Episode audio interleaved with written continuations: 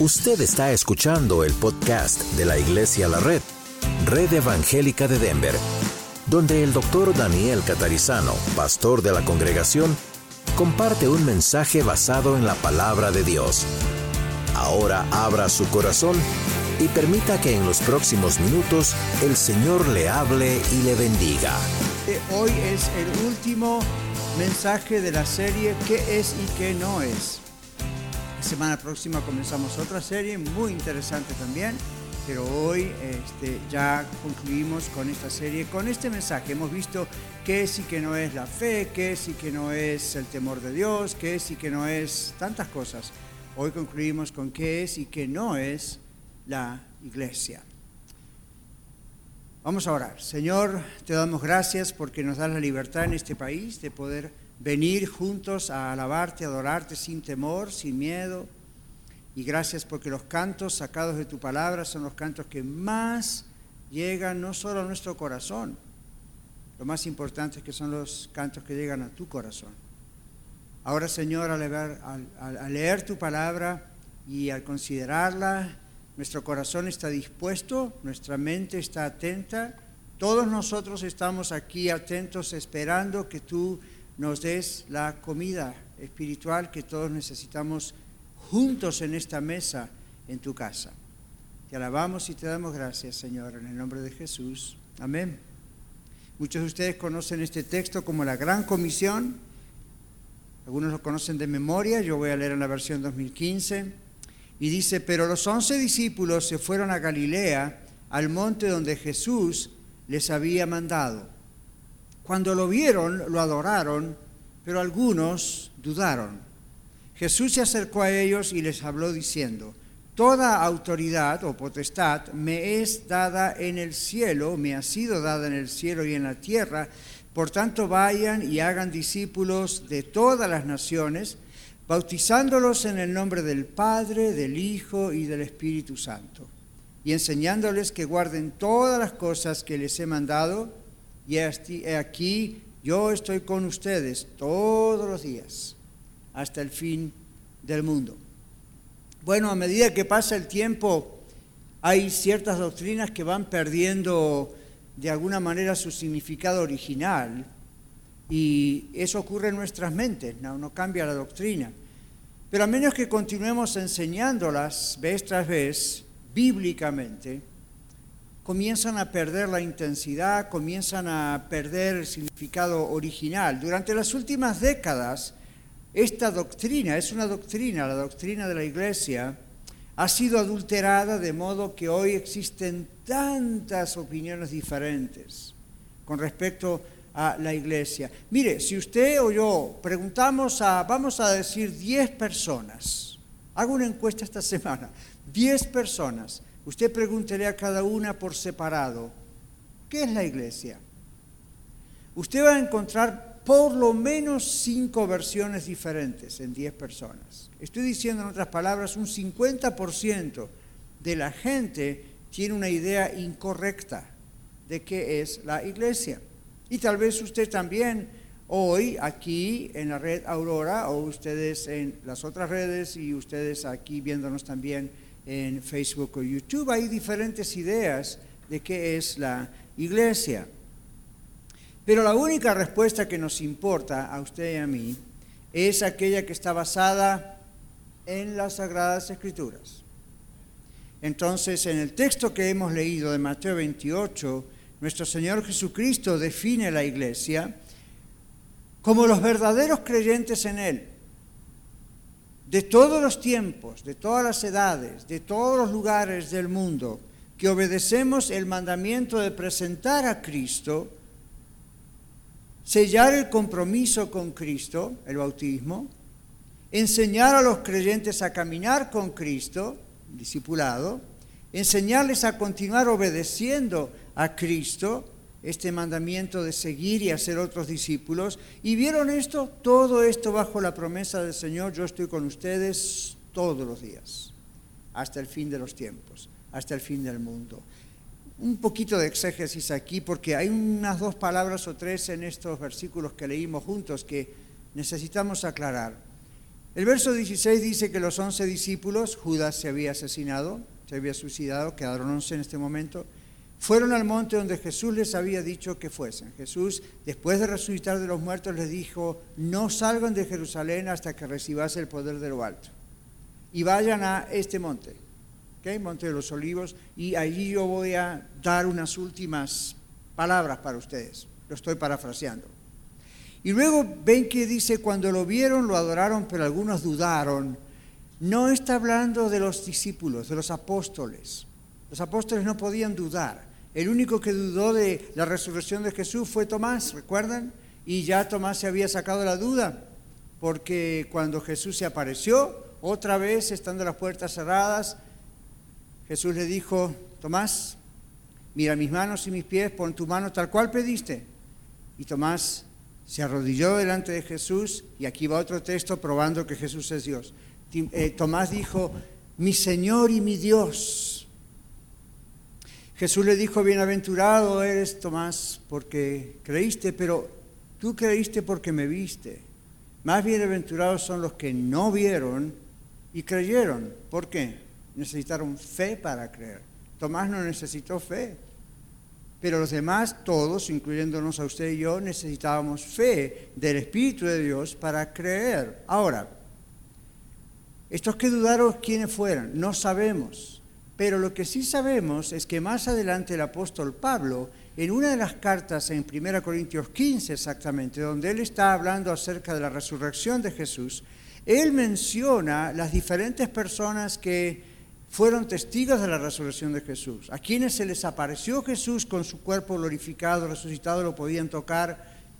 Y Pablo dijo, a mí también se me apareció. Y recuerdan ustedes que en un momento Pablo dice, y en una oportunidad se presentó a más de 500 personas a la vez. Probablemente esta fue la oportunidad. Entre estos apóstoles estaba el Señor Jesús, con 500 personas. Es probable. ¿Por qué?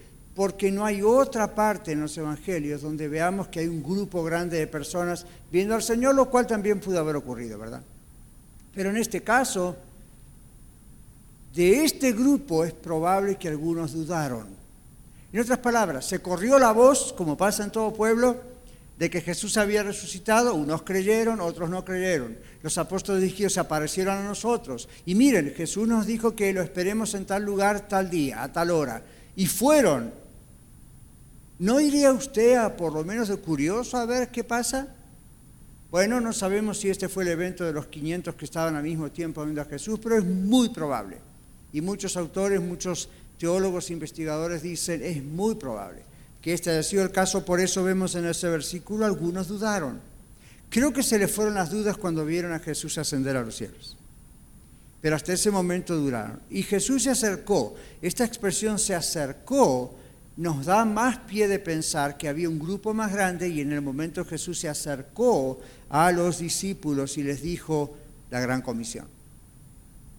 Entonces, otra vez, ¿quiénes son los verdaderos cristianos? No son solamente los doce apóstoles, o en este caso los once, son todos, aún de entre esos 500, como usted y yo también aquí hoy, aquellas personas que verdaderamente tuvimos una experiencia de arrepentimiento de nuestros pecados, sabíamos que íbamos al infierno, íbamos a la condenación eterna, todo ser humano merece eso, pero Dios amó tanto al mundo que ha dado a su Hijo unigénito para que todo aquel que en él cree no se pierda, mas tenga vida eterna. Si alguien le dice a usted, yo no creo que Dios de amor, un Dios de amor, va a crear un infierno y va a mandar gente al infierno, dígale esto, ¿Por qué Jesús vino como el Salvador? ¿Para salvarnos de qué? Por supuesto, del infierno. Jesús no vino para salvarlos a ellos del imperio romano, como algunos creyeron, o del César. Jesús no vino ahí para salvarlos de sus problemas de finanzas o matrimoniales. Jesús vino para salvarlos de la condenación eterna, para que todo aquel que en él cree no se pierda. ¿Dónde se va a perder? Se fue a, Pueblo o a México. No, no, no se perdió, está en Denver. No, no, no, no se pierdan al infierno, sino que tenga vida eterna. Y vida eterna no significa solo duración de vida, porque los que estén en el infierno también van a tener duración de vida y no podrán salir de ahí. no hay una segunda oportunidad. La Biblia dice que el infierno fue creado por Dios para el diablo y sus ángeles. Y usted dice, bueno, yo no soy ni el diablo ni ningún ángel. Pero cualquiera que rechaza al Señor, a algún lugar tiene que ir. Y no va a ser al cielo. Siendo que no hay otro lugar intermedio, obviamente es el infierno. La iglesia está para anunciar a otros, como yo estoy anunciando en este momento públicamente, no vaya al infierno, hay un Salvador. Esa es la primera cosa. La única respuesta que nos importa es lo que dice el Señor, ¿verdad? Los verdaderos creyentes en Él de todos los tiempos y lugares obedecemos el mandamiento de presentar a Cristo, el que nosotros recibimos, luego sellar a Cristo, o sellar, mejor dicho, allí el compromiso con Cristo, y eso es el bautismo que usted ve aquí y en nuestras congregaciones. y no el bautismo de niños, el bautismo de alguien que se arrepiente de sus pecados, etcétera.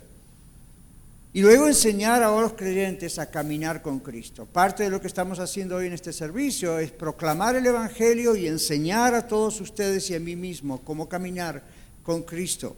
Lo mismo hacemos en las clases que tenemos aquí en las otras congregaciones antes del servicio. Lo mismo hacemos en la semana. Hay gente que disipula uno a uno. ¿ven? Y hay varias cosas así para enseñarnos. Y eso no es como en la escuela o la universidad que tiene un término de años y se acabó. Y no, esto es toda la vida. Y enseñarnos a continuar a disipular más personas. Pero lo maravilloso aquí en este texto es que todo lo hacemos bajo una gran promesa. ¿Y cuál es la promesa? Yo estoy con ustedes, dice el Señor. Todos los días cuando usted lee cosas así en la Biblia, por algo están escritas. No están simplemente todos los días como quien dice siempre. Todos los días está escrito para que recuerde que es todos los días. El Señor está con nosotros todos los días, no solamente el domingo cuando venimos a su casa, todos los días. ¿Okay? Ahora cuando usted salga de aquí, vaya, el Señor está en su carro con usted. Usted lleva al Señor con usted. No se le puede despegar de encima. A menos que usted pisotee la sangre de Jesús y apostate, el Señor siempre está con usted. Y cuando vamos a predicar el Evangelio a otros, parientes, amigos, vecinos o quien quiera sea, y se ponen un poco difíciles, no piense usted que el Señor los dejó solos. No piense usted que el Señor eh, está diciendo, pobrecito mi hijo, mira cómo te rechazan. El Señor Jesús dijo, si los persiguen a ustedes, en realidad me están persiguiendo a mí. No lo tome personalmente. Yo sé que duele, pero ¿se acuerda? Pablo, antes de ser Pablo, fue Saulo de Tarso. Saulo de Tarso entraba por todos lados persiguiendo a los cristianos, matando gente, mujeres, niños, dice la Biblia, todo el mundo. Y cuando Jesús lo encuentra, Jesús resucitado, se le aparece. No fue una visión, se le apareció el Señor, de carne y hueso, glorificado, ahí estaba. Y le dijo, Saulo, yo soy aquel a quien tú persigues. No le dijo, Saulo, ¿qué estás haciendo con mi iglesia? Le dijo, yo soy al que tú persigues. Dura cosa te dar golpes contra el aguijón. Pero Pablo allí se arrepintió, obviamente, entregó su vida a Cristo y pues después se transformó en el gran apóstol Pablo. Mire lo que Dios puede hacer con una vida, a lo mejor de un pariente suyo que no quiere creer. No le prometo que Dios le va a hacer un apóstol porque el apostolado de ese tipo ya acabó, pero sí le digo que Dios puede transformar a un prácticamente terrorista como Pablo. ¿Cómo no va a poder Dios transformar a aquel hijo, hija, abuelo, suegro, no era quien? Dios transforma a cualquiera. Me transformó a mí, lo transformó a usted. Hay esperanza. ¿Ok? ¿Qué es la iglesia? Bueno, en 1 Corintios 1, 2 se nos habla, porque hay muchísimos textos en la Biblia, muchísimos. Yo estaba considerando, ok, ¿cuál, ¿con cuál vamos? Porque esto es de no acabar, es muchísimo, es muchísimo, y gracias a Dios por eso. Pero en 1 Corintios capítulo 1, versículo 2, es una de las descripciones, ¿ok? Porque ahí está hablando de a quiénes se dirige Pablo cuando escribe la carta a la, a la iglesia en la ciudad de Corinto. Pablo, llamado a ser apóstol de Cristo Jesús por la voluntad de Dios, y el hermano Sóstenes, o sea, los dos están escribiendo, a la iglesia de Dios que está en Corinto. Y observe cómo Pablo supo interpretar qué es la iglesia. Observe. A la iglesia de Dios que está en la ciudad de Corinto, a los santificados en Cristo Jesús llamados a ser santos, con todos los que en todo lugar invocan el nombre de nuestro Señor Jesucristo, Señor de ellos y nuestro. Hoy estamos reunidos aquí, millones de cristianos están reunidos en un día como hoy en muchas partes del mundo, diferentes tribus, lenguas, razas, naciones, haciendo exactamente lo que usted y yo estamos haciendo aquí. Con otros cantos, con otros ritmos, con otros predicadores, pero estamos predicando la palabra de Dios. Y la Biblia lo llama Gente que está llamada a ser santos. Santo es apartados, fuera del mundo. Santos. Eso ocurre en el momento que usted entrega su vida al Señor Jesucristo. Santificados. Gente que ha sido primeramente justificada por el Señor y luego santificada por el Señor. En todo lugar. La palabra iglesia, como ustedes, varios de ustedes saben, en el idioma del Nuevo Testamento, el griego, es la palabra eclesía, la han escuchado muchas veces. Esta palabra significa congregación, asamblea. Significa un grupo que está llamado a salir de un lugar para ir a otro lugar. La iglesia es la asamblea, la congregación de todas las personas que han sido llamadas por Dios a salir del mundo, pero no solamente a salir del mundo porque ahora soy salvo y no peco como pecaba antes, salir del mundo y vivir para Cristo. No está diciendo sea pastor, está diciendo sale del mundo, deja las tinieblas, deja el diablo, deja todo eso y ahora vive para Cristo. Otro texto en la Biblia dice que Él murió y nos santificó para que vivamos para Él, ya no para nosotros mismos. ¿Ok? En Efesios capítulo 1, voy a usar varios textos de la Biblia y pueden apuntarlos o seguirme como gusten, pero en Efesios capítulo 1, versículos 18 al 23, de acuerdo a este texto, el Señor Jesucristo es quien? La cabeza de la iglesia. Dice la palabra de Dios, Efesios 1, 18 al 23, habiendo sido iluminados los ojos de su entendimiento, para que conozcan cuál es la esperanza a la que los ha llamado, cuáles las riquezas de la gloria de su herencia en los santos y cuál la inmensurable grandeza de su poder para con nosotros los que creemos, conforme a la operación del dominio de su fuerza. Dios la ejerció en Cristo cuando lo resucitó de entre los muertos y lo hizo sentar a su diestra en los lugares celestiales, por encima de todo principado, autoridad, poder, señorío y todo nombre que sea nombrado no solo en esta edad, sino también en la venidera. Aún todas las cosas las sometió Dios bajo sus pies y lo puso a él por cabeza sobre todas las cosas para la iglesia, la cual es su cuerpo, la plenitud de aquel que todo lo llena en todo. ¿Recuerdan en Mateo 28? Toda potestad, toda autoridad me es dada. Pablo escribiendo a la iglesia en Éfeso dice, recuerden eso, al Señor Jesús le ha dado toda autoridad, todo poder. ¿Quién puede estar en contra de ustedes? El que esté en contra de ustedes no va a ganar, va a perder. El Señor Jesucristo en el famoso texto de Mateo 16, cuando dice, ¿quién dice la gente que soy yo? El Hijo del Hombre. Y los apóstoles le dicen, bueno, unos creen que eres Elías, otros creen que eres este, que eres el otro. Y el Señor dice, ¿qué dicen ustedes que soy yo? ¿Quién dicen que soy yo? Y Pedro dice, tú eres el Cristo, el Hijo del Dios viviente. ¿Recuerdan, verdad? Y el Señor Jesús le dice, bendito eres Pedro, Bienaventurado eres, porque no te lo reveló otro ser humano, ni tu propia carne, es decir, no te lo reveló sangre ni carne, sino mi Padre que está en los cielos. Y luego dice, a ti te daré las llaves del cielo y todo lo que abres del reino, y todo lo que cierres y abras y eso. Y luego, y muy mal interpretado por mucha gente, va de way. Pero después finalmente dice, y esta es mi iglesia, y sobre esta roca edificaré mi iglesia, y ni las puertas del Hades prevalecerán contra la iglesia. Así que mis hermanos, cuando usted escucha noticias y dicen el presidente va a poner una ley en contra de que whatever, en contra de los cristianos, usted diga, pues bien, nos prohibirán algunas cosas y a lo mejor ganamos o a lo mejor perdemos, pero una cosa sabemos, ni el infierno puede contra nosotros. Eso no hay que decirlo arrogantemente, Simplemente hay que decirlo, ni el infierno puede contra nosotros. El Señor nos prometió que ni las puertas del Hades prevalecerán contra la iglesia. ¿No les parece maravilloso? ¿Se acuerdan de un tal Hitler? ¿Se acuerdan de los millones de judíos y otros que mató? ¿Se acuerdan de historias que quizás le han contado, ustedes mismos han leído en buenos libros? Sí, porque todavía se pueden leer libros, ¿no? No es todo Facebook y YouTube. Pero uno puede mirar todo eso y decir, wow, en países enteros quemaron las Biblias, hacían fogatas, montañas grandes quemando la Biblia, entrando por las casas, sacando la Biblia a los creyentes. Quemaron imprentas que imprimían la Biblia, mataron cristianos, mataron pastores. A mí, ¿hasta cuándo el mundo no va a aprender que cuanto más dañan, más progresa la iglesia?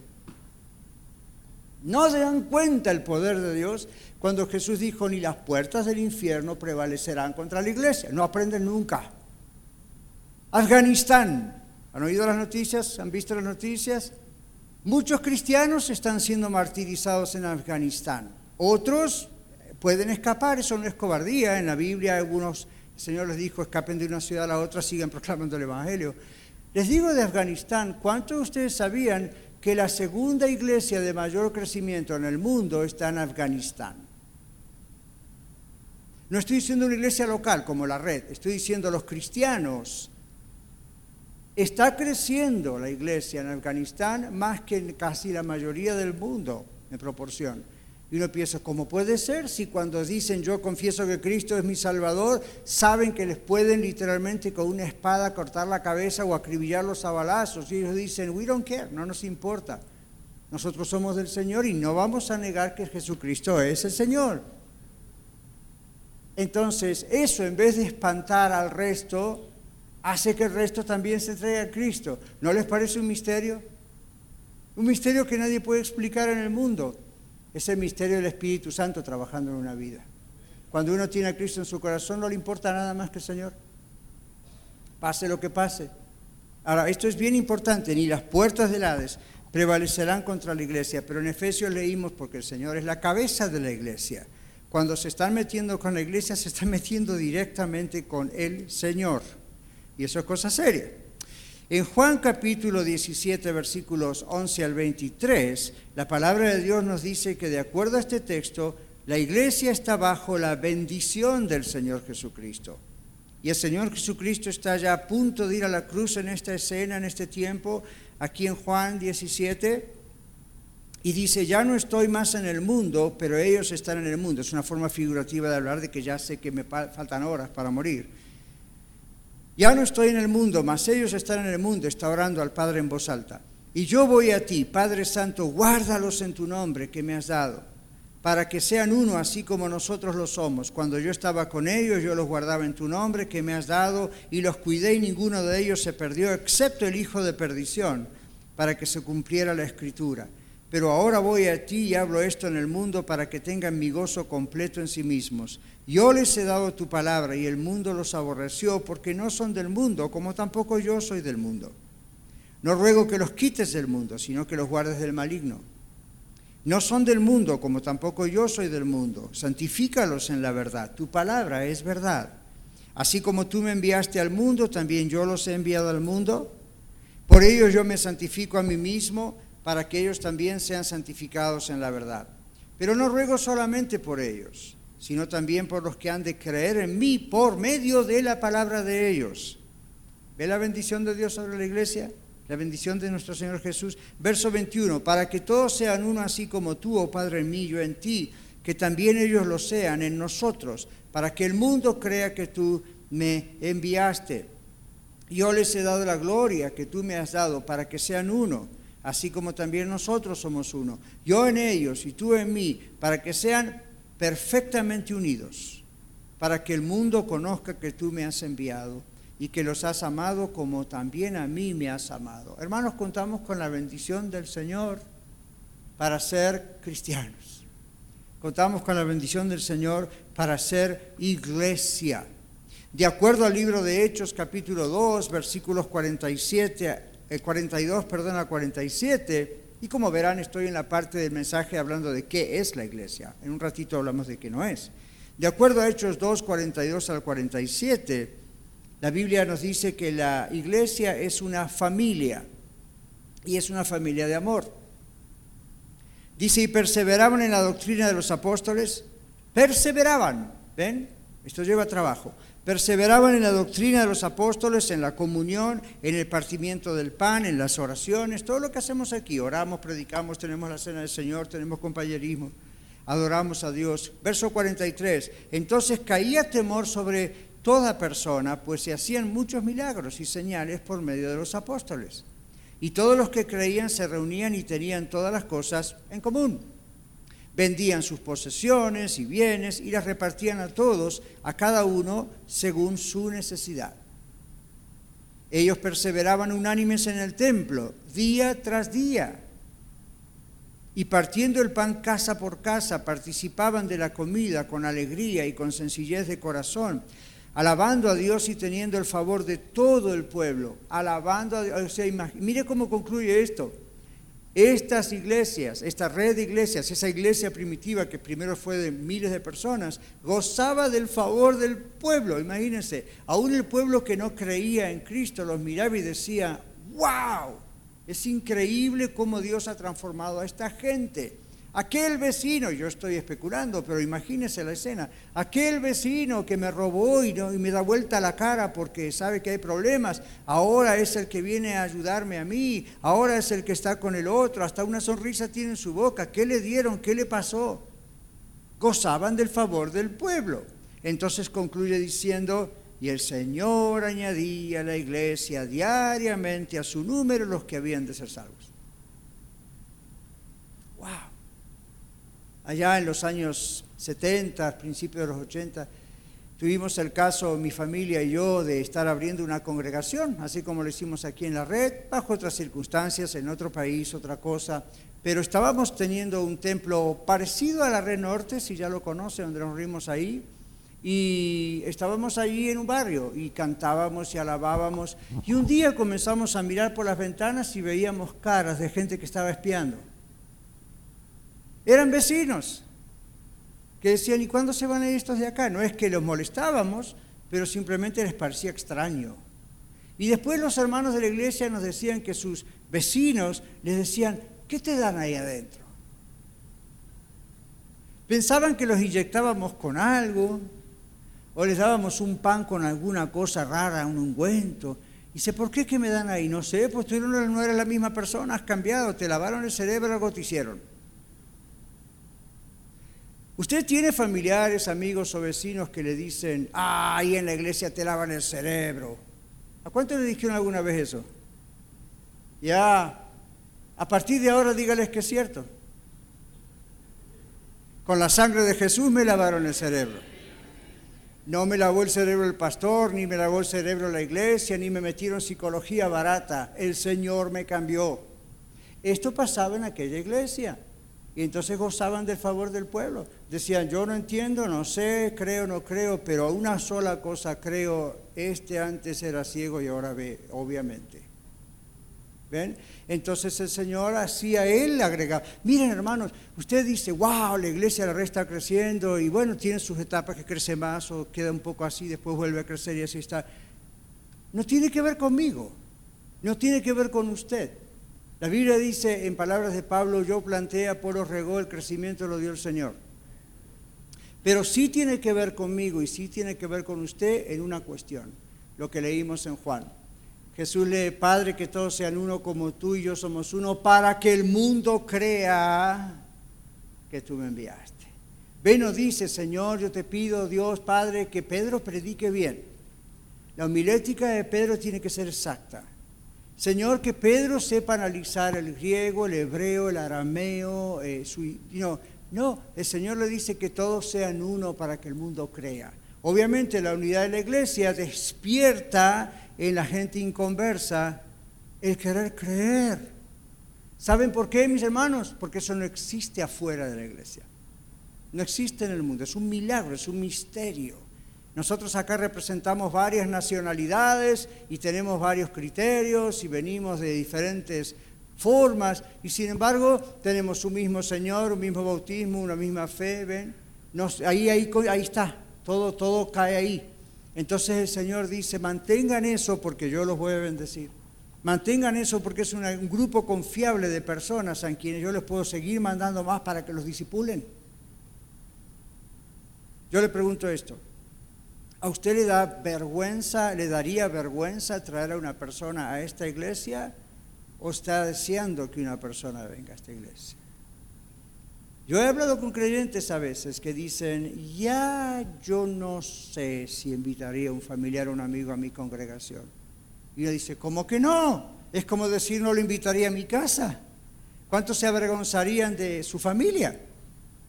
¿Se imagina? Si un hijo suyo le dice, papá, ¿por qué no invitas a un amigo mío? Y le dice, no, me da vergüenza de que conozca nuestra familia. ¡Wow!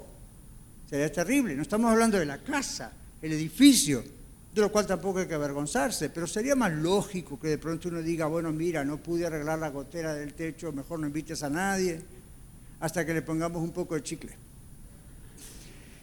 Pero nosotros, mientras estamos en la iglesia, y la familia, esta es la familia eterna de Dios, Nunca nos tiene que dar pena o vergüenza, al contrario, tenemos que decir, en mi iglesia no hay escándalos. Durante la adoración se alaba al Señor, se alaba al Señor con todo lo que podemos alabar al Señor, pero no me voy a avergonzar de que de repente alguien esté fuera de orden, 1 Corintios capítulo 14. Yo he estado en lugares, aún visitando, donde yo pensé, a esta congregación no invitaría ni a mi mejor amigo. Y uno dice, ¿cómo puede ser? Puedo. Me da vergüenza, me da pena. ¿Por qué? Ay, no, no, los escándalos que hacen. Una vez fui con un amigo a un estadio donde se reunía una iglesia en Houston y la gente empezó como a volverse loca, con todo respeto. Hubo algunos que se tiraban al piso y las hebillas de sus cinturones hacían chispas contra el cemento y los otros, gloria a Dios. Y yo lo miraba a mi amigo y decía, ah, ah, no, gloria a Dios. No es el Espíritu Santo haciendo eso. ¿Cómo sabes? La Biblia dice que eso, eh, no, eso está fuera de orden. Todo el mundo está mirando a esa persona, nadie está exaltando a Cristo. Todo el mundo está pendiente de que, a ver cuándo me pasa a mí alguna cosa sobrenatural para que el Espíritu esté conmigo. Bueno, si usted tiene a Cristo en su corazón, el Espíritu está con usted. ¿Por qué está buscando a ver una prueba mágica de si está con usted o no? Agarran y retuercen los textos de la Biblia. Mis hermanos, la Biblia no es, ver, es clara la palabra de Dios. Por eso le digo, le da pena, le da vergüenza, usted está orando, Señor, me encantaría que alguien conozca a mi familia en Cristo. En la iglesia, durante un servicio bueno, la iglesia es una familia de amor y en Hechos 2 encontramos que compartían todo. Nosotros aquí en Iglesia de la Red compartimos.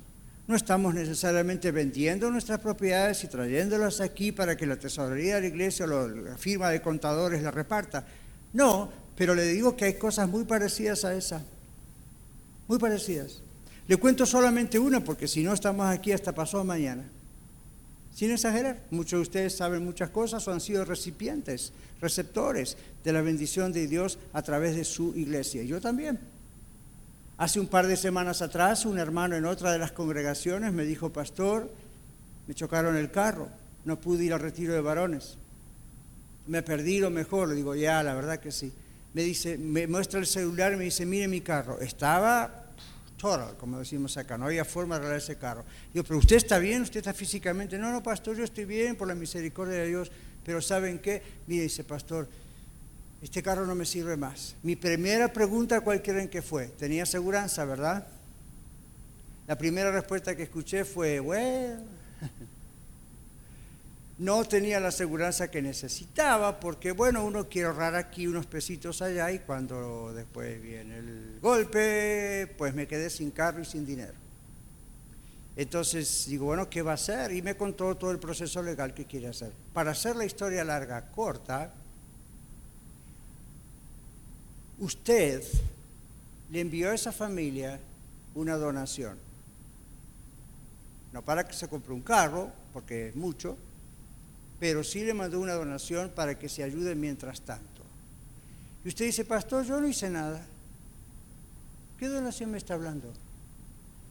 Parte de lo que hacemos en esta iglesia con los diezmos y ofrendas que damos al Señor es lo que la iglesia primitiva nos enseñó a hacer compartir con las necesidades de las personas que tienen una necesidad. Esto no es comunismo, donde decimos si en ofrendas y diezmos se juntaron, whatever, vamos a poner un número cualquiera, mil dólares, a ver cuántos somos aquí, lo vamos a dividir por tanto y le toca 10 o 20 a cada uno. No, no, no, no, no, no, no, no. Aquí dice de acuerdo a la necesidad de cada uno. Cuando apareció una necesidad, cuando apareció algo, la persona que va atrapada por sí misma no pudo hacer nada, puede contar con la familia de la iglesia. Y usted ni se había dado cuenta porque no vamos a estar diciendo todo lo que se hace en la semana porque ah, uno no quiere hacer eso porque puede avergonzar a alguien. Pero yo quiero que usted sepa que usted está en una congregación que nunca va a ser perfecta, pero siempre queremos que sea sana. Sana en la doctrina, sana en el amor y sana en esto también, en nuestra generosidad. Aprendimos de la iglesia primitiva que cuando alguien está en una extrema necesidad, no puede valerse por sí mismo, cuenta con la familia de Dios. ¿Ok? Entre paréntesis les digo que no vamos a alimentar flojos, pero sí lo que estamos diciendo es cuando de pronto alguien, y lo hemos hecho con gente en el hospital, no le cuento el año pasado con el COVID, gente que perdió su trabajo, gente que pasó ahí, ahí estaban nuestros hermanos de la ayuda como los hemos designado porque tienen dones y talentos para eso, y todos protegiéndose, anduvieron de varias casas ahí dejando en el porche alimentos y otros, en algunos casos dimos donaciones de dinero. Usted quiero que sepa que estamos tratando sencillamente de hacer lo que la palabra de Dios diga. Nunca diga, wow, qué sabio el doctor Daniel. Es lo que la palabra de Dios dice. Yo no he descubierto América. La Biblia dice eso. Y como dije en mi clase de adultos hoy, o de estudio bíblico, perdón, hoy, solamente hagamos en nuestro matrimonio, en nuestra vida personal, con nuestro cuerpo y en la iglesia lo que la Biblia dice y tiene el éxito garantizado. Porque es palabra de Dios. Y aún de pronto con pruebas y cosas que en el momento parece que no han resultado, aférrese de las promesas del Señor. Usted está en una gran familia para gloria de Dios. De acuerdo a Colosenses capítulo 3, 16 y Hebreos 10, 24 y 25, la iglesia es un lugar para juntos aprender y madurar en la fe. Esto es lo que la palabra de Dios nos dice. Ven, yo siempre les digo acá en radio, por todos lados, la iglesia no es un invento de un ser humano, la iglesia no es algo que a alguno una vez se le ocurrió diciendo, wow, qué buen negocio. No, realmente no, es un muy buen negocio si lo vamos a ver por ese lado. Pero en Colosenses 3:16 y en Hebreos 10:24 la Biblia nos muestra varias cosas. Tomemos el de 10:24. La iglesia es un lugar para que juntos aprendamos y maduremos en la fe y en nuestro caminar diario con Cristo. Hebreos 10 dice en el verso 24, considerémonos los unos a los otros para estimularnos al amor y a las buenas obras. Nada que ver con obras de ganar la salvación, ¿verdad? Sino obras que hacemos unos por los otros. Es lo que Jesús haría. Considerémonos al amor. ¿Ven? No dice, ámense, dice considerémonos al amor, ¿ok?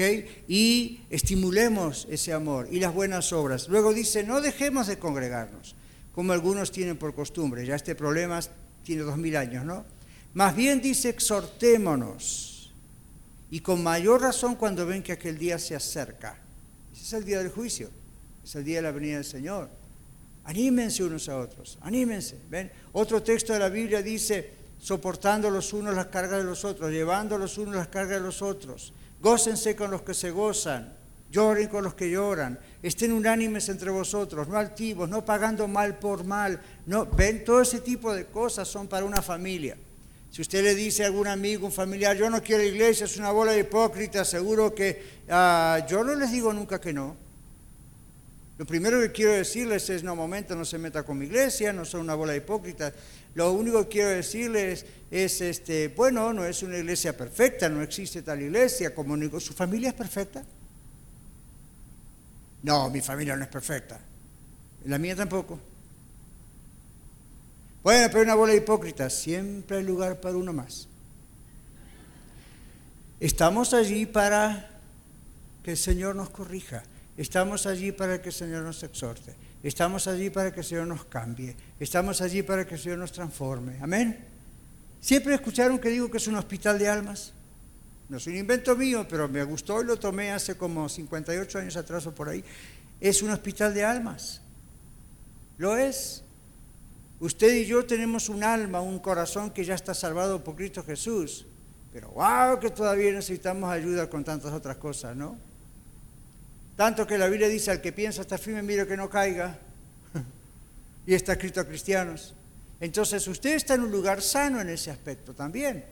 Porque acá ninguno de nosotros cree que ya las tiene hechas. La única cosa que tenemos hecha la hizo el Señor y es la vida eterna. Por lo demás, aquí seguimos todos trabajando juntos para adelante. Hay gente que le gusta el tema de la guerra espiritual, lea Efesios 10, o perdón, 6, 10 al 20, y todo está en plural. Cuando usted tiene problemas con el diablo, hasta con demonios, o su mente, o lo que sea, no tiene por qué luchar solo. Aquí está su casa, aquí está la iglesia, acá está su familia. Acá están sus parientes eternos en Cristo. Luchemos juntos. Luchar ahí no significa a ver cuántos gritos le pegamos a cuál demonio. Ahí significa vamos a juntos pasar por este valle. Vamos a juntos animarnos.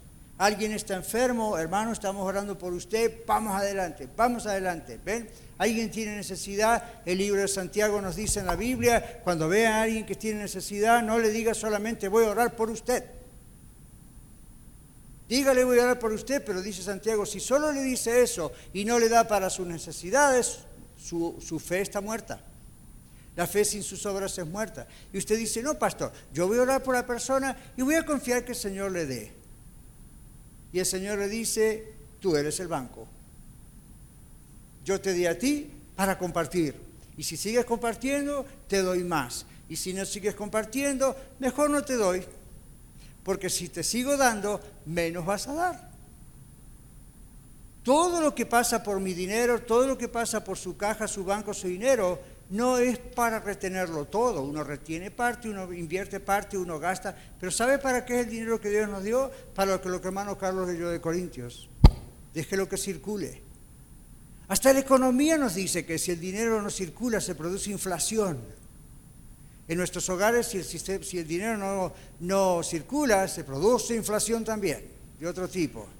Entonces comparta, porque la Biblia nos dice que ya, ya la persona que tiene a Cristo en su corazón, tiene el Espíritu de Cristo, actúa como Él. Y el Señor siempre hacía que esto fuese así. Es una gran familia, una gran familia. Juntos aprendemos, juntos maduramos en la fe. Cuando dejamos de congregarnos, ¿qué pasa? Se enfría. La semana pasada, creo que fue la anterior, el grupo de gente que visita y gente que manda cartas y está llamando, sabe que llamó a alguien y dice, no, ya es cierto, hace mucho que no voy a la iglesia o con la iglesia. ¿Y qué pasó? Y bueno, ¿qué pasó? Empecé a dejar de ir por el COVID y luego cuando me enteré que volvieron, también sí, pero me dio flojera porque a mí no se acostumbra a YouTube y a Facebook y, y no sé, me fui enfriando. Vaya novedad. Quite un carboncito al lado del fuego y dígame qué pasa en pocos minutos. ¿Por qué el Señor inventó la iglesia? Porque hasta que vengamos a la presencia de Él tenemos que seguir trabajando, pero también animándonos. Como que contagia el fuego de uno y el otro, ¿verdad? Yo no estoy predicándoles hoy un mensaje académico, Podría hacerlo y podría, como lo hacemos en la escuela de ministerios, una clase donde podemos examinar el punto y la coma de cada cosa. Pero ¿saben qué? Mirando la Biblia, muy práctico el tema, ¿verdad? El Señor nos dice que somos una familia. En Romanos 12 el Señor nos dice que la unidad de la iglesia es importante. Importante al punto de que de esa unidad depende bastante la función que tenemos en la iglesia. Así que si lo está apuntando, Romanos 12, 3 al 5. De acuerdo a Mateo capítulo 5, 13 al 16, la Biblia dice que la iglesia ha sido llamada para ser sal de la tierra, luz del mundo. ¿Sabe qué está pasando en algunos círculos, en algunas iglesias, en algunos lugares? Perdieron la sal, perdieron el sabor. La luz que tienen, la salvación en Cristo, la están empezando a hacer mezclada con otras filosofías y se está transformando en tinieblas. Llega un momento en que uno mira y dice, yo no sé si esto es una iglesia, aunque tenga el nombre ahí afuera, o aunque esté incorporado en el Estado. Mm, no pareciera que es una iglesia, están perdiendo el sabor. Y el Señor dice ahí en Mateo 5, si la sal pierde su sabor, no sirve más para nada. Usted lo sabe porque usted cocina. Y yo también. Y sabemos que la sal, si pierde su sabor, no sirve para nada. Y si no, sea curioso como yo y un día lo comprobé. ¿Okay? Meta sal y mezcla con ciertas cosas que le hacen perder el sabor. Es como meterse un grano de arena en la, en la boca. No tiene sabor a nada. Nada. ¿Cuál es el propósito de la iglesia? Primera Corintios 12 habla que la iglesia es el cuerpo de Cristo. Es una metáfora, es un ejemplo para decir que la iglesia funciona haciendo lo que el Señor Jesús hacía en la tierra. La iglesia debe reflejar a Dios, la iglesia debe cumplir con este propósito y solamente al hacerlo así puede mostrar al mundo, como decíamos antes, la transformación en nuestras vidas. Mostrar que ya no somos la misma persona y eso es algo que no podemos fabricar. Cuando somos de veras cristianos eso surge. Y por supuesto trabajamos con eso. Cuando el mundo ve el gran cambio en nuestras vidas, como dije antes, se muestran más abiertos a escuchar nuestro testimonio y a escuchar y permitir que Dios obre en sus propias vidas. Hay gente que le mira a usted, me mira a mí y van a terminar diciendo, yo no entiendo mucho lo que hacen, pero yo, yo deme lo que usted tiene porque yo lo necesito. En segundo lugar, el Señor creó la iglesia para crecer juntos, como dijimos, y afirmarnos espiritualmente. Observemos que la iglesia primitiva dio importancia desde el principio a la búsqueda del crecimiento y la fortaleza espiritual en familia, juntos, como iglesia. Debemos buscar activamente eso.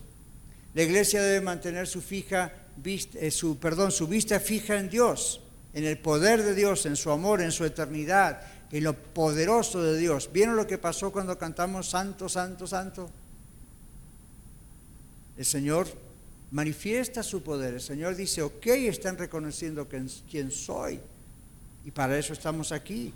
Todo lo que existe y viene de Dios es para Él, no es para nosotros. De Jehová es la tierra y su plenitud, el mundo y los que en él habitan. ¿Recuerdan ese salmo? Venimos aquí a darle gloria reconociendo que todo es del Señor y quién es Él y cómo nos ha salvado. Todo lo que sucede, todo lo que hacemos o logramos es gracias a la bondad de Dios. Es solamente gracias a la bondad de Dios. Vamos a ver brevemente, es menos importante, pero es importante, ¿qué no es la iglesia? Todos sabemos que la iglesia no es este edificio, ni el de Arvada, ni el del norte, ni el de los que vengan. Muchos piensan en un edificio, usted dice iglesia y la casita del templo le viene a la cabeza, a mí también, pero no es eso. La palabra eclesía, como decíamos recién, tiene que ver con un grupo de personas que he llamado fuera de. Por eso la Biblia dice somos santos. Santos significa apartados para Dios, para vivir para Él, ya no para el mundo. La iglesia no es tampoco un mercado de bendiciones. ¿Lo escuchó bien? La iglesia no es un mercado de bendiciones. A veces me ha alarmado un poquito cuando he ido a algunos pueblos, especialmente en nuestros países latinoamericanos. Y aquí ha pasado también. Y uno pasa por ahí y mira carteles bien intencionados, ¿ok? Bien intencionados, pero no muy aferrados, creo que a lo que la Biblia dice, porque dice, el viernes que viene a las 7 de la tarde, reunión de sanidad, prosperidad, salud y avivamiento. Y usted dice, bueno, ¿a quién no le va a gustar todo eso? Pero usted piensa que esa es la idea de la iglesia. Eso es muy parecido sin querer. Yo creo que los hermanos lo hacen sin mala intención. Pero creo que es parecido a cuando usted ve un cartel en la tienda que dice, hoy hay tacos y están de descuento. El viernes vamos a tener fajitas y van a estar de descuento. Ahora, claro, obviamente lo digo para que nos cause gracia, pero en realidad es triste porque hay gente que piensa que llegar al Evangelio, llegar a la iglesia, y llega con motivos incorrectos, por ejemplo, para que Dios resuelva sus problemas. Voy a la iglesia para que Dios resuelva mis problemas, o me sane, o me prospere. Bueno, puede ser, pero el fin último no es ese. El fin último es el arrepentimiento y la salvación, no los favores y las bendiciones de Dios. Benditos sean las bendiciones de Dios, pero eso no es la razón por la cual venimos a la iglesia. Para otros la iglesia es como Walmart, un stock un lugar con un stock lleno de productos para satisfacer todo tipo de necesidades, lo más barato posible. No, no es el mercado por el cual optamos, como Walmart u otros. O cambiamos de mercado si ellos no tienen lo que queremos o al precio que queremos. Qué triste. La iglesia tampoco es Walgreens, lugar para comprar todo tipo de medicinas. Y si no tienen la que buscamos, o no ofrece los test que necesitamos, salimos a buscar un CBS. Hay otras farmacias en el pueblo. La iglesia no es un centro de entretenimiento. En otras palabras, no es el cine. Si no nos gusta la selección de películas que hay en cartelera, nos vamos a casa y rentamos un video en Netflix. Tampoco es el teatro, donde si no nos gustan los actores que están en la plataforma o no nos dejan actuar, en la plataforma, nos vamos, nos registramos en American Idol para ver si alguien nos pone atención. Hermanos y amigos y visitantes y los que nos ven en video, no tome la iglesia como si solo se tratase de los servicios, tampoco. No tome la iglesia y los servicios como algo casual, como algo liviano, como algo que, bueno, agrega a las actividades de la familia si tenemos tiempo. Recuerde que su vida espiritual, su relación con Cristo es lo más importante que usted y yo tenemos en nuestra vida. Más importante que el matrimonio, más importante que la familia y los hijos, más importante que el trabajo, la casa, el carro, la profesión y el estudio. No estoy diciendo que eso no es importante. El Señor nos dice que no quiere trabajar tampoco coma. El Señor nos dice que el que no, eh, maneja bien su familia es peor que un incrédulo, el que no provee para su familia es peor que un incrédulo, especialmente si está sirviendo al Señor. No estamos llevando a la exageración, estamos diciendo en su lista de prioridades, en su corazón, en lo profundo de su corazón, ¿está el Señor y está la familia de Dios, la iglesia en prioridad? O bueno, si tengo tiempo. Bueno, la, la Biblia dice no es un cine, no es un teatro, donde si no me dejan estar en la plataforma me busco otro teatro donde digan usted es un buen actor, pase adelante. No, no. No tome la iglesia como si se tratase solamente de los servicios, como algo casual, el domingo. Cristo creó y formó la iglesia de todos los que aman al Señor de verdad. No descuide la iglesia, porque bueno, ya soy salvo, ya logré lo que me dijeron que necesitaba, ya no voy al infierno. Entonces a partir de ahora ya tengo el pasaporte al cielo, no importa lo que haga aquí en la tierra. No trabaja así. No tenga esa actitud, ¿verdad? Ya está el problema, el problema resuelto. Al contrario, sabe que usted necesita la iglesia porque usted es miembro de la iglesia. Usted es importante para el Señor. Usted es importante para la iglesia. Aunque nadie a lo mejor lo conozca, lo ubique, la iglesia va creciendo, es más complicado ubicar a todos. Usted es miembro de la iglesia. La Biblia en 1 Corintios 12 dice en palabras del apóstol Pablo, la oreja, el ojo, usted recuerda ese texto, eh, no puede decir porque no soy, no, no estoy en la cabeza, soy el pie, no soy del cuerpo. Quiere la cabeza sin pies, ¿cómo hace para transportar ese cuerpo y ese cerebro? O sea que todos, todos, todos, absolutamente todos somos importantes para el Señor y para la iglesia. Se imagina si usted dice, no me importan mis riñones porque total no los veo. ¿Usted escuchó hablar de la diálisis o diálisis? Ahí es cuando decimos, oh, tengo riñones, son importantes. Pero no los veo. No importa si le ven, no importa si no le ven, no importa si está acá conmigo o no está conmigo en la plataforma, no, no importa. Por favor, nunca vaya a decir esto como, wow, a usted le pusieron a trabajar con el pastor, ahora sí que la hizo. O usted está cerca de la familia pastoral, oh, un momento, usted tiene un privilegio. Usted es alguien especial. O a usted lo nombraron líder. ¡Wow! Ahora sí que entró en la élite. ¿Usted sabe que todo eso que nos causa gracia es pecado? Es una manera de compararse con los demás. Es una manera de hacer nuestro servicio al Señor como una cosa acá arriba, categoría, cuando todos somos esclavos de Cristo, con diferentes dones, talentos, roles que Él nos ha dado. Les hablo como un papá. Don't do it. No haga eso. Eso lastima su vida, lastima su mente, lastima su corazón y lastima a otros que le escuchan diciendo eso. Si alguien, Dios le da cualquier tipo de rol en la iglesia, ore por esa persona. Está más expuesta que usted posiblemente a muchas cosas. Ore, ore, no se compare, no lo compare con otros. ¿Ok? Aquí esto no es un reino, este no es el reino de los catarizanos, pastor y familia. Este es el reino del Señor, la cabeza es Jesucristo. Este tipo acá y los demás estamos para servir. Si a usted le toca servir con nosotros o con otros, dé gloria a Dios y hágalo mejor porque es para el Señor.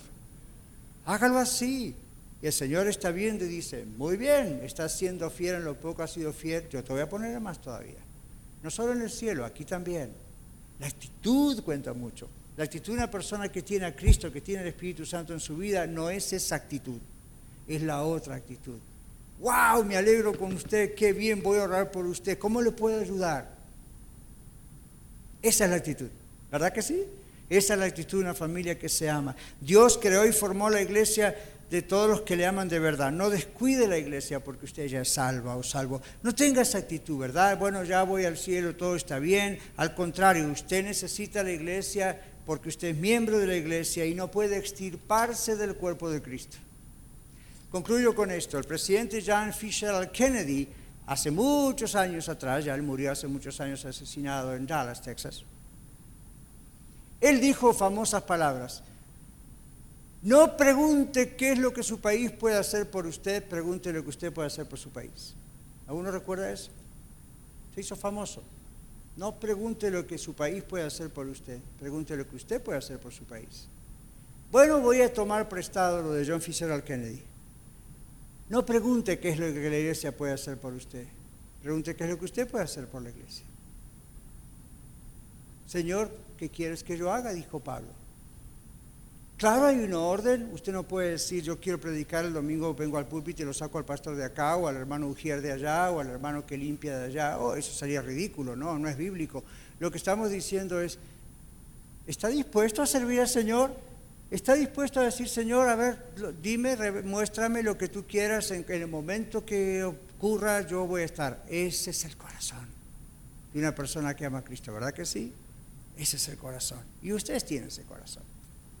En conclusión, un verdadero hijo de Dios tiene la actitud que vemos en la iglesia primitiva, yo soy salvo, voy al cielo no hay nada mejor que ser parte de la familia de Dios. Por eso la amo, la cuido, la sostengo, la sirvo, sirvo a mi Salvador obedeciendo junto a otros el mandato de hacer discípulos, mientras yo sigo siendo discipulado para crecer en mi relación con Dios. Así que mis hermanos, los dejo con esto. No podemos vivir juntos, pero debemos ayudarnos mutuamente, juntos, a crecer en Dios. Amén. ¿Qué es la iglesia? ¿Qué no es la iglesia? Mucho más para decir, pero lo que está dicho confío que quede claro para todos. Oramos.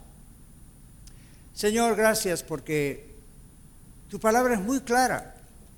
Y si solamente hacemos lo que tú dices en tu palabra, tendríamos una vida muchísimo más sencilla, más fácil, menos problemática en nuestros matrimonios, en, la familia, con los hijos, en las finanzas, en el trabajo, en la calle y en la iglesia, que no es solamente este servicio.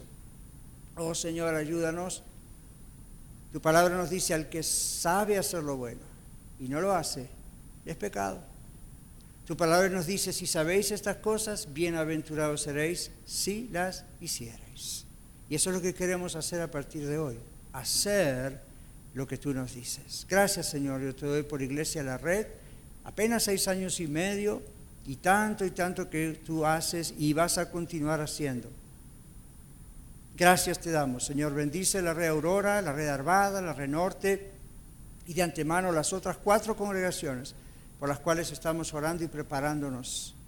Gracias, Señor, te damos. Nos vamos a casa, Padre, contentos de decir, bueno, tú estás obrando en mi vida, en la vida de cada uno en la vida de esta iglesia para tu gloria y tu honra. Queremos el día que tú vengas y nos digas, ven, buen siervo y fiel, sobre poco has sido fiel, sobre mucho te pondré. Entra en el gozo de tu Señor. Gracias Padre te damos. Cuando lleguemos allí, que tú digas, Te bendigo y eres de una pieza tremenda para la iglesia y lo has sido en la tierra. Señor, te damos gracias y prepáranos para todo lo que quieres hacer. En el nombre de Jesús, todos decimos amén. Amén. Que Dios les bendiga, cuídense, ¿ok? Y seguimos adelante, iglesia. Muchas gracias por escuchar el mensaje de hoy. Si tiene alguna pregunta en cuanto a su relación personal con el Señor Jesucristo o está buscando unirse a la familia de la Iglesia La Red, por favor no duden en contactarse con nosotros.